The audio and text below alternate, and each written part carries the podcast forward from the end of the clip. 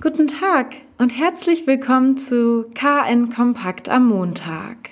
Es ist wieder soweit. Unter Corona-Schutzmaßnahmen startet heute in Schleswig-Holstein das neue Schuljahr.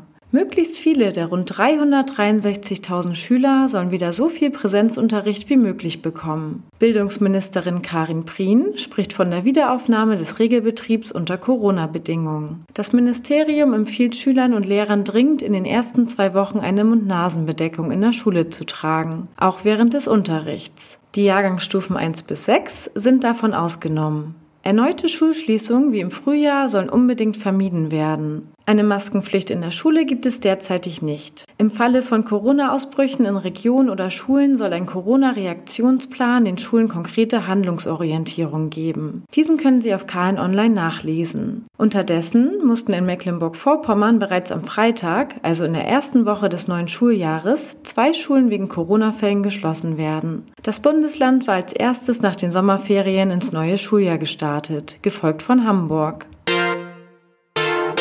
Die Kurzarbeit reißt ein Loch in die Kirchenkassen. Die Kirchen in Schleswig-Holstein müssen sich wegen der Corona-Krise auf schwere finanzielle Einbußen einstellen. Allein die evangelische Nordkirche geht laut aktueller Schätzung für 2020 von Kirchensteuereinnahmen in Höhe von 470 Millionen Euro aus. Das wären 12,3 Prozent weniger als erwartet. Grund sind fehlende Kirchensteuereinnahmen durch den konjunkturellen Einbruch und die Kurzarbeit. Denn das Kurzarbeitergeld wird nicht besteuert. Die Kirchensteuer ist die größte Einnahmequelle der Kirchen.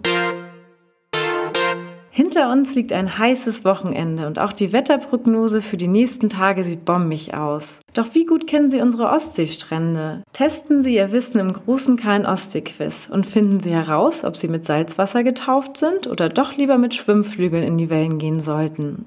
Wir wünschen Ihnen einen schönen Wochenstart. Weitere Neuigkeiten aus Kiel, Schleswig-Holstein und der Welt finden Sie jederzeit unter kn-online.de.